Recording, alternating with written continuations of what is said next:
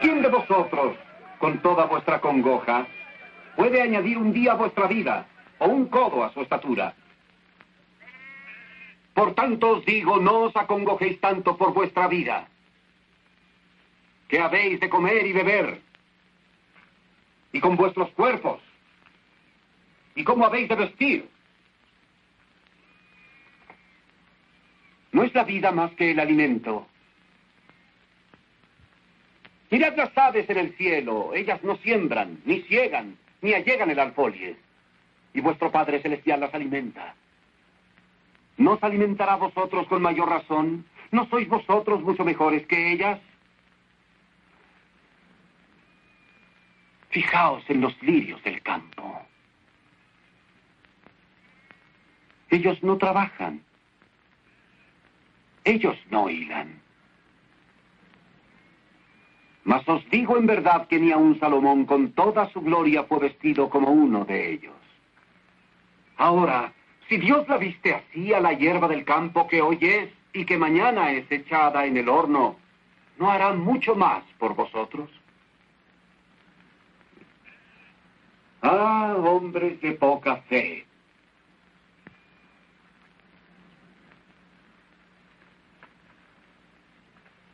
No os acongojéis diciendo, ¿qué comeremos? ¿Qué beberemos? ¿Con qué vamos a cubrirnos? Son los infieles solamente los que buscan estas cosas. Buscad primeramente el reino de Dios y su justicia, y todas estas cosas os serán dadas por añadidura. Así que no os acongojéis por el día de mañana.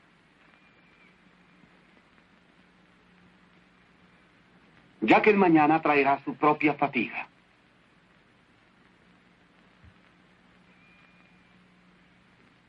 que lo que sucede cotidianamente sea suficiente para un día.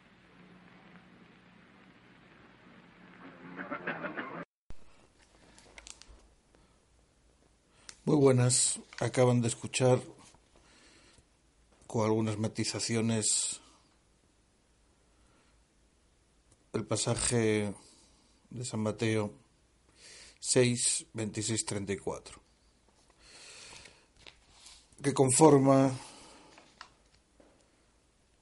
el tema, desde ya su título, de tres discursos de Soren Kierkegaard llamados así, Los lirios del campo y las aves del cielo. Lo que aprendemos de los lirios del campo y de las aves del cielo exactamente, el año 1847. Nos dice el gran Soren, ¿Quién no conoce desde su más tierna infancia este sagrado Evangelio y no se ha alegrado muchas veces con este gozoso mensaje? Y sin embargo no se, no se trata tan sencillamente de un mensaje gozoso. Encierra una peculiaridad esencial que es la que lo convierte propiamente en un Evangelio, a saber, la de estar dirigido a los afligidos. Desde luego, en cada línea de este preocupado Evangelio se evidencia que no se está hablando a los sanos, a los fuertes, a los dichosos, sino a los afligidos. Ah, es tan evidente esto que el alegre mensaje hace por sí mismo lo que afirma ser obra de Dios. Interesarse por los afligidos y cuidarse de ellos de la manera adecuada. Ay, esto es muy necesario, puesto que todo el que tiene una pena, en especial cuanto más honda y duramente le penetre en el alma, o cuanto más duramente le perfore profunda y adentro, suele también estar tentado a no desear, por impaciencia, oír discursos humanos sobre el consuelo y la esperanza. Quizá el apenado no tenga razón, quizá sea demasiado impaciente al antojársele que ningún hombre es capaz de disuadirlo de su pena, ya que el dichoso no le comprende, el fuerte aparenta cabalmente al consolarlo sobreponérsele, y otro afligido no hace sino aumentarle el pesar con su contribución. Así las cosas, lo mejor es buscarse otros maestros cuyo discurso no sea incomprensión, cuya animación no encierra ningún reproche, cuya mirada no juzgue, cuyo consuelo no exaspere en vez de calmar. Este preocupado evangelio remite al afligido a semejantes maestros, a los lirios del campo y a las aves del cielo. Cabe estos maestros baratos, a quienes no hay que pagar con dinero ni con humillaciones. No es posible ninguna incomprensión, puesto que callan por delicadeza para con el apenado. Pues toda incomprensión proviene del hablar, del hablar, o más, o más exactamente, de que el discurso, especialmente tratándose un diálogo, contiene una confrontación. Por ejemplo, cuando el dichoso le dice al afligido Alégrate, hombre. Esta expresión contiene a la par ¿No ves qué contento estoy? O como cuando el fuerte dice Sé valeroso, entonces se sobreentiende como yo lo soy. Pero el silencio honra la aflicción y honra al afligido, como los amigos de Job, que por respeto se sentaron silenciosos junto al que sufría y con ello le honraban. Mas con todo, no le quitaban los ojos de encima. Y esto de que un hombre mire a otro contiene a su vez una confrontación. Los callados amigos no cotejaban a Job consigo mismo, consigo, mismos. Esto lo empezaron a hacer cuando rompieron el respeto que mientras estuvieron callados le mantenían y el silencio, atropellando con sus discursos al sufriente. Pero su muda presencia provocaba a Job a confrontarse consigo mismo. Les recomiendo el audio sobre Job. Me parece que también es del profesor Job. Excelentes dos horas sobre el pasaje de Job, el capítulo de Job en el Antiguo Testamento. Porque ningún hombre puede estar presente aunque calle sin que su presencia no signifique nada comparativamente. Esto puede acontecer a lo más con un niño que sin duda guarda cierta semejanza con los lirios del campo y los pájaros del cielo. ¿Cuántas veces no ha comprobado un sufriente con emoción íntima que cuando solo había un niño en su presencia realmente no había ninguno presente? Y ahora vayamos al lirio del campo. Por muy abundante que sea su sustento, no coteja con la pobreza de ninguno. Por muy sosegado que esté en toda su hermosura, no se coteja ni con Salomón ni con el más desgraciado de todos. Y aunque el pájaro se remonte ágil hasta las nubes, no compara su ligero vuelo con la pesada marcha del afligido. Aunque el pájaro, que ni siquiera amontona un grano en los graneros, sea más rico que quien los tiene repletos, sin embargo no compara su rica independencia con la situación del menesteroso, que en vano intenta hacerse con provisiones. No, allí donde el lirio florece bello, sobre el campo, allí donde el pájaro habita en libertad, bajo el cielo, allí junto a estas criaturas cuyo consuelo se va buscando, reina un silencio ininterrumpido, no hay nadie presente, todo es incesante persuasión. Sin embargo, esto solamente sucede así, en el caso de que el apenado preste realmente atención a los lirios y a los pájaros, olvidándose en la contemplación de ellos y de su vida de sí mismo, mientras que en este desaparecer en ellos recapacita íntimamente e inadvertido aprende algo acerca de sí mismo. Inadvertido, puesto que allí reina un silencio permanente, nadie está presente y el afligido está liberado de toda notoriedad fuera de la de Dios, la suya propia y la de los lirios. Consideremos, pues, en este discurso cómo el afligido contemplando debidamente a los lirios del campo y a las aves del cielo, aprende a contentarse con ser hombre. Mirad a los lirios del campo, miradlos. Ello quiere decir, préstales cabal atención, conviértelos en objeto no de una furtiva mirada al pasar, sino de tu consideración. Por eso se emplea allí la expresión que el sacerdote suele usar en las asociaciones de ideas más serias y solemnes, como por ejemplo cuando dice consideremos en esta hora de ejercicio piadoso esto o aquello. Así de solemne es esta exigencia e invitación. Muchos viven quizá en la gran ciudad y jamás contemplan los lirios. Muchos habitan seguramente en el campo y pasan por delante de ellos todos los días sin regalarles ni una mirada. Ay, cuántos habrá en realidad que según la indicación evangélica los contemplen debidamente. Los lirios del campo ya que no se trata de plantas raras como las que un jardinero cultiva en su huerto y que sólo son tomadas en consideración por los entendidos. No, sal al campo, allí donde ningún hombre cuida de los lirios abandonados y donde a pesar de todo se palpa que no están abandonados. ¿No tendría esta exigencia que ser invitadora para el afligido? Ah, también él de seguro está como él abandonado, como el abandonado lirio, abandonado, incomprendido, preterido, sin cuidado de los hombres, hasta que contemplando debidamente al lirio caiga en la cuenta de que no está abandonado. Así sale el afligido al campo y se para junto a los lirios. No da vueltas como un niño feliz o un adulto aniñado suelen hacerlo, para encontrar el más hermoso, para satisfacer su curiosidad hallando el más raro. No, los contempla con serena gravedad, tal como allí aparecen, innumerables, en abigarrada multitud, el uno tan bueno como el otro, y cómo crecen. En realidad no ve cómo crecen, ya que según dice el adagio, no es posible ver germinar la hierba, y no obstante ve cómo crecen, o precisamente porque no puede captar cómo crecen, él ve que tiene que haber alguien en mayúscula que los conoce tan exactamente como el jardinero las plantas raras. Alguien en mayúscula que diariamente mira por ellos a la mañana y a la tarde, como hace el hortelano con las plantas exóticas. Alguien que les confiere su estatura. Probablemente se trata del mismo que confiere también estatura a las plantas raras del jardinero solo que éstas fácilmente llaman engaño a causa de la intervención del jardinero. Por el contrario, los abandonados lirios, los lirios comunes, los lirios del campo, no provocan ninguna equivocación en el espectador, pues allí donde el jardinero está a la vista, donde no se perdona ningún esfuerzo ni ningún gasto para hacer brotar las plantas raras del potentado, parece que se entiende mejor eso de que crezcan pero allá en medio del campo, donde nadie, absolutamente nadie, se preocupa por los lirios, ¿cómo pueden crecer? Y sin embargo crecen. Pero en este caso, los lirios tendrán que sin duda que trabajar mucho más duro. No, no se fatigan, solamente las flores raras exigen un trabajo ímprobo para lograr que crezcan. Allí donde la alfombra es más preciosa que en un salón del trono, allí no se trabaja, en tanto que los ojos del espectador se divierten y solazan con la contemplación, su alma no tiene que preocuparse con el pensamiento de cómo los pobrecitos lirios habrán tenido que trabajar y afanarse para conseguir un estambre tan bello.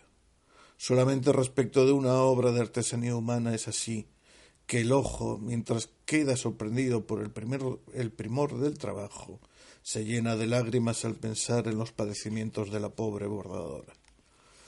Los lirios no se fatigan ni hilan. En realidad no hacen otra cosa sino adornarse, o mejor dicho, estar adornados. De la misma manera que en la primera parte de este Evangelio, cuando se hablaba de las aves del cielo y se afirmaba no siembran, ni siegan, ni encierran en graneros, se estaba como aludiendo al trabajo que el varón se impone para alimentarse así y a los suyos, así también estas palabras sobre los lirios no se fatigan ni hilan, son como una alusión al trabajo de la mujer. La mujer se queda en casa, no sale fuera para cubrir las necesidades de la familia, de la vida, permanece en el hogar, cose e hila, procura tenerlo todo tan primoroso como sea posible. Su tarea diaria, su diligente trabajo está en la relación más próxima con la elegancia. Esto es lo que acontece también con el lirio se queda en casa, no se aparta del sitio, pero ni trabaja ni hila, no hace sino adornar, o mejor dicho, estar adornado. Si el lirio tuviese alguna preocupación, esta no sería por el sustento, como podría parecer el caso del pájaro, puesto que vuela de acá para allá para provisionarse de alimentos, sino que la preocupación del lirio sería femeninamente relativa a si en el momento era tan bello y estaba adornado. Mas esto sucede sin preocuparse, pues es manifiesto que está adornado. Ciertamente el que lo contempla no puede contenerse, se agacha hacia uno de los lirios y coge el primero que topa os digo que ni Salomón en toda su gloria se vistió como uno de ellos. Entonces lo contempla con exactitud y de cerca, y aunque su espíritu estuviera inquieto, ay, cómo un espíritu humano es capaz de estarlo, y su corazón palpitase apresurado, ay, cómo un corazón humano puede hacerlo, se tranquilizaría plenamente solo con el fin de contemplar este lirio. Cuanto más exactamente lo mira, tanto más se sorprende de su belleza y sutil contextura, pues solamente respecto de una obra de artesanía humana verificamos que al contemplarla con mayor exactitud se nos descubren faltas e imperfección. Incluso en el más fino tejido que hayan realizado manos humanas, se nos revelan las hiladas vastas al agudizar nuestra mirada, valiéndonos de una lupa. Ay, es como si el hombre hubiese contribuido a su propia humillación con este descubrimiento del que está tan orgulloso el descubrimiento de la lupa que aumenta el tamaño de los objetos y en consecuencia le lleva al hombre, con ayuda del vidrio aumentativo, a descubrir que incluso el más primoroso trabajo humano es vasto e imperfecto. Pero este descubrimiento que humilla al hombre honra a Dios, pues jamás ha descubierto nadie, con ayuda del cristal de aumento, que la hermosura y sutileza del lirio fueran menores, al revés, lo que se hacía más patentes más patentes eran su excepcional belleza y sutil contextura. Desde luego este descubrimiento honra a Dios, como es propio de todo descubrimiento, ya que solamente respecto de un artista humano tiene vigencia el principio de que quien lo conozca exactamente, de cerca y en trato diario, verifique que a pesar de todo no es un gran artista. En cambio, respecto del artista con mayúscula que teje la alfombra de los campos y crea la belleza del lirio, tiene vigencia el hecho de que el asombro crece con la cercanía, que la distancia de la adoración aumenta cuanto más se aproxime uno a él. De esta manera tenemos ya al afligido que con su pena se fue hasta los lirios, allá en el campo en medio de ellos, sorprendido por la hermosura del lirio que está contemplando. Ha cogido el primero que topó, sin ninguna elección previa, pues ni siquiera se le ha pasado por las mientes que pudiera haber un único lirio, tan pequeña cosa como el bálago de los campos, respecto del cual no fueran válidas las palabras de que ni Salomón en toda su gloria se vistiera como uno de ellos. Supongamos que el lirio pudiese hablar. ¿No tendría que decirle al afligido ¿Cómo es posible que te admires tanto de mí? ¿Acaso ser hombre no será tan glorioso? ¿No valdrán en este caso las palabras de que ni toda la gloria de Salomón es nada en comparación con ser hombre, lo que todo hombre es, de suerte que Salomón, para ser lo más glorioso que él es y estar convencido de ello, tendría que desvestirse de toda su gloria y sólo ser hombre. Lo que es válido acerca de un pobrecito como yo no lo será respecto de ser hombre, que es indudablemente el milagro de la creación. Así hablaría el lirio. Sin embargo, el lirio no puede hablar y precisamente porque no puedo hablar, precisamente porque allá afuera reina un silencio ininterrumpido y nadie está presente, precisamente por eso el afligido está en situación de hablar consigo mismo, en el caso de que hable y hable con el lirio. Sí, poco a poco va cayendo en la cuenta de que está hablando acerca de sí mismo, que lo que dice sobre el lirio lo está diciendo sobre sí mismo. No es el lirio quien lo dice, éste no puede hablar ni es ningún otro hombre quien se lo dice, ya que con otro hombre surge con la mayor facilidad y repentinamente la idea inquietante de la confrontación. Entre los lirios el afligido es solo hombre y está contento con ser hombre, puesto que absolutamente en el mismo sentido que lirio es lirio, él es hombre a pesar de todas sus preocupaciones en cuanto a hombre, y absolutamente en el mismo sentido en que, en que el lirio, sin trabajar y sin hilar, es más hermoso que la gloria de Salomón misma. Absolutamente en el mismo sentido es también el hombre, sin trabajar, sin hilar, sin ningún mérito propio, por el, por el solo hecho de ser hombre, más glorioso que toda la gloria de Salomón. El Evangelio tampoco dice que lirio sea más glorioso que Salomón. No, lo que dice es que está mejor vestido que Salomón en toda su gloria. Ah, pero en el constante alternar con los hombres, en la varia gama de las diferencias y sus diversas conmociones, sumergiéndose en la ajetreada o preocupada inventiva de la confrontación, se olvida lo que es ser hombre, queda olvidado a expensas de las diferencias entre uno y otro hombre. Mas en el campo, junto a los lirios, donde el cielo tiene la bóveda más alta, como encimado sobre un dominador, donde el cielo es libre, como la respiración lo es allá afuera, donde los grandes pensamientos de las nubes disipan todas las pequeñeces. Allí el afligido es el hombre único y aprende de los lirios lo que probablemente no aprendería de ningún otro hombre. Mirad a los lirios del campo. Qué corto, qué solemne, qué exacto es este discurso acerca de los lirios. Aquí no hay ningún indicio de presentimiento que aluda a lo más mínimo a que entre los lirios hubiese alguna diferencia mutua. Se habla de todos y de cada uno en particular, se habla igualmente de todos los lirios. Quizá alguno opine que sería extraño y demasiado pedir el que el lenguaje humano se inmiscuyese en las diferencias mutuas entre los lirios e hiciese sugerencias a propósito de la diferencia. Quizá alguien opine tales diferencias y tales preocupaciones no son dignas de atención. Entendámonos, una de dos, o se pretende significar que no es digno de los lirios el prestar atención a semejantes preocupaciones, es decir, que los lirios tendrían que ser tan razonables que no tendiesen a cosas semejantes, o se quiere significar que es indecoroso para un hombre el interesarse por las posibles preocupaciones de los lirios, ya que un hombre es concretamente un hombre y no un lirio. Lo que equivaldría a decir Tales preocupaciones son en sí y por sí mismas irrazonables y por eso no son dignas de prestarles atención, importando un comino que las tengan los sencillos lirios o los hombres razonables. ¿O acaso una preocupación esencialmente idéntica es distinta cuando la tenga un lirio de cuando la de suerte que sea un desatino del lirio el preocuparse de cosa semejante, pero no lo es de parte de un hombre? Por eso si los lirios tuvieran realmente tales preocupaciones y el que hablara fuese de la opinión de que una preocupación esencialmente idéntica tendría mucho mayor significado tratándose de un hombre, entonces no cabría duda que no eran la sabiduría y la compasión, sino el egoísmo humano el que impelía a hablar tan expedita y altivamente sobre los pobres lirios, a hablar tan ostentosamente de los pequeños cuidados de los lirios, consistiendo en la ostentación en llamarlos pequeños cuidados, indignos de que se les preste atención. Supongamos ahora que es así, que existieran diferencias mutuas entre los lirios, diferencias que en su pequeño mundo correspondiesen a las que existen entre los hombres. Supongamos que estas diferencias tuviesen ocupados y preocupados a los lirios tanto como les tienen a los hombres. Y en este caso supongamos que era totalmente verdadero lo que se dijo antes que tales diferencias y tales preocupaciones no son dignas de atención. Permítasenos considerar esta cosa más de cerca.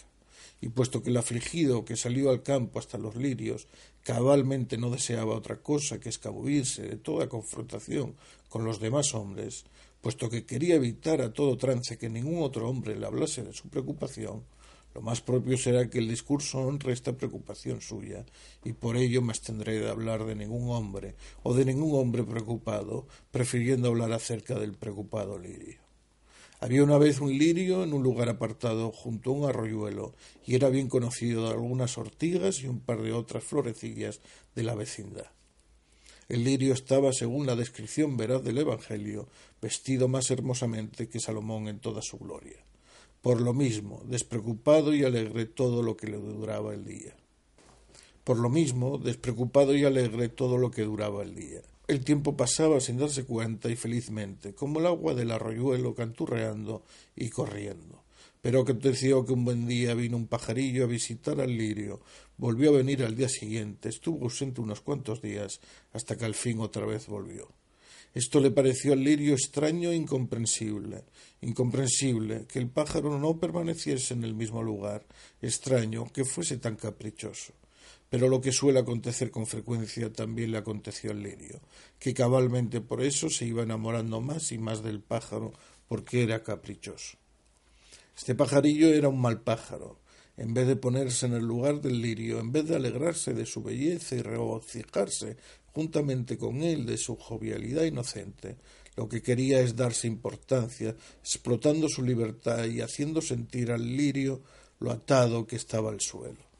Y no solamente esto, el pajarillo era además un charlatán y narraba al tuntún cosas y más cosas, verdaderas y falsas, como en otras tierras había en cantidad enorme otros lirios completamente maravillosos, junto a los cuales se gozaba una paz y alegría, un aroma, un colorido, un canto de pájaros que sobrepasaban toda descripción.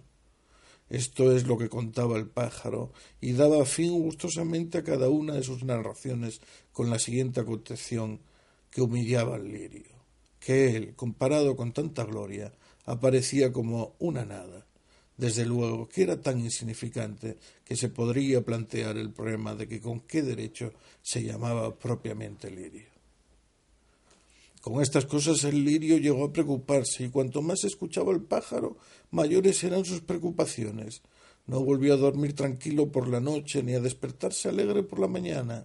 Se sentía encarcelado y atado al suelo, el murmullo del agua se le antojó aburrido y los días largos. Empezó definitivamente a ocuparse de sí mismo y de las circunstancias de su vida en la propia preocupación durante todo el largo día. Se decía a sí mismo desde luego, de vez en cuando, para cambiar, puede ser estupendo oír el murmullo del riachuelo, pero es muy aburrido esto de tener que oír eternamente, un día tras otro, lo mismo. Puede resultar muy agradable también, decía, habitar de vez en cuando en un lugar apartado y solitario, pero tener que estar así toda la vida, estar olvidado, sin compañía, o en compañía de las ardientes ortigas, lo que sin duda no es ninguna compañía para un lirio, es algo inaguantable. Se decía a sí mismo, y a parecer tan poca cosa como me pasa a mí, ser tan insignificante como el pajarillo dice que soy, ah, ¿por qué no empecé a existir en otra tierra, en otras circunstancias? ¿Por qué no fui una corona real? Pues eso es lo que le había contado el pajarillo que la corona real era tenida entre los lirios como el más hermoso y era el objeto de la envidia de todos los demás lirios. El lirio notaba con creciente malestar cómo la preocupación se apoderaba de él. Mas entonces se habló razonablemente a sí mismo, pero no tan razonablemente que apartase la preocupación de su ánimo, sino de tal manera que se convencía de que la preocupación era justificada. Pues, dijo, mi deseo indudablemente no es un deseo irrazonable. Yo no aspiro a lo imposible, a convertirme en otra cosa distinta de lo que soy. Por ejemplo, en un pájaro. Mi deseo simplemente es el de llegar a ser un lirio maravilloso, o a lo sumo el más maravilloso de todos. Mientras tanto el pajarillo iba y venía, pero con cada visita y cada despedida suyas iba creciendo la inquietud del lirio. Por fin se confió completamente al pájaro. Un atardecer decidieron que a la mañana siguiente cambiaría aquello y se daría fin a la preocupación. A la mañana siguiente temprano vino el pajarillo. Con su pico echaba a un lado la tierra agarrada a la raíz del lirio para que éste pudiera quedar libre. Terminada felizmente la tarea, el pájaro cogió el lirio bajo sus alas y partió. Lo apalabrado era concretamente que el pájaro volaría con el lirio allá donde florecieran los lirios maravillosos. Después el pájaro le ayudaría a quedar plantado allí y gracias al cambio de lugar y al nuevo contorno podría acontecerle muy bien al lirio que llegase a ser un lirio maravilloso en compañía de los demás o quizá en definitiva una corona real envidiada de todos los demás. Ay, el lirio se marchitó por el camino. Si el preocupado lirio se hubiera contentado con ser lirio, no hubiese llegado a preocuparse. Si no se hubiera preocupado, entonces se hubiese quedado donde estaba, donde estaba en toda su belleza. Si hubiera permanecido en su lugar, entonces hubiese sido precisamente el lirio acerca del cual el sacerdote habló el domingo último, cuando repitió las palabras del Evangelio. Mirad al lirio. Yo os digo que ni Salomón en toda su gloria se vistió como él. Pues de otra manera no se puede absolutamente entender el Evangelio por lo cual es triste y casi una atrocidad, de ser verdad, el caso de aquel intérprete de la Sagrada Escritura que a propósito del texto de los lirios y emparejándose con el pajarillo, hacía la siguiente aclaración, que la corona real se daba mucho en aquellos parajes, con lo que se podría entender mejor que el lirio sobrepujase en hermosura a Salomón y también se podría entender mejor el Evangelio, que en consecuencia no se acomodaba al lirio insignificante. Por tanto, eso le pasó al preocupado lirio, cuya preocupación consistía en llegar a ser un lirio maravilloso o quizá en definitiva una corona real. El lirio es el hombre. El pajarillo perverso es la idea inquietante de la confrontación, que da vueltas de acá para allá en todo el contorno, inestable y caprichosa, coleccionando el malsano saber acerca de las diferencias. Y de la misma manera que el pájaro no se ponía en el lugar del lirio, así la confrontación hace lo mismo. Por su culpa el hombre se pone en el lugar de otro o pone a otro en su lugar. El pajarillo es el poeta, el seductor o lo poético y engañoso en el hombre. Lo poético es como el discurso del pájaro, verdadero y falso, poesía y verdad. porque realmente es verdad que la diferencia existe y que hay mucho que decir acerca de la misma, pero lo poético consiste en que la diferencia apasionadamente, en desesperación o en júbilo, sea lo sumo, y esto es eternamente falso. En la preocupación del cotejo, el afligido va tan lejos definitivamente que sobre la diferencia olvida que es hombre. Piensa tan desesperadamente que es tan diferente de los demás hombres que incluso llega a creer que no es hombre, es decir, lo mismo que pensaba el pajarillo, que el lirio era tan insignificante que resultaba cuestionable si realmente se trataba de un lirio. Mas la supuesta respuesta razonable en favor de la preocupación es siempre la siguiente que desde luego no se desea nada que sea irrazonable. Por ejemplo, convertirse en un pájaro, sino solamente en esta cosa determinada que no se es, aunque esta cosa determinada a su vez se les antoje a otros preocupados una pura bagatela. De esta manera, cuando el cotejo con el movimiento oscilante del pájaro ha aupado la pasión de la preocupación y conseguido desarraigar al afligido al afligido de su subsuelo, es decir, de querer ser aquello a lo que determinadamente está destinado, aparece por un momento como si la confrontación lograse llevar al afligido a la deseada meta. Es verdad que viene y se lo lleva, pero no de otra manera que la muerte se lleva a un hombre, dejándole fenecer en la oscilación del desaliento. Tomen nota, señores, de este comienzo del discurso, que no les voy a leer en su totalidad, con el final aplicado a los hombres de la metáfora del pajarillo y el lirio respecto de los afligidos y de nuestra condición natural y nuestras vanas ambiciones, les dejo para su reflexión. Muchas gracias.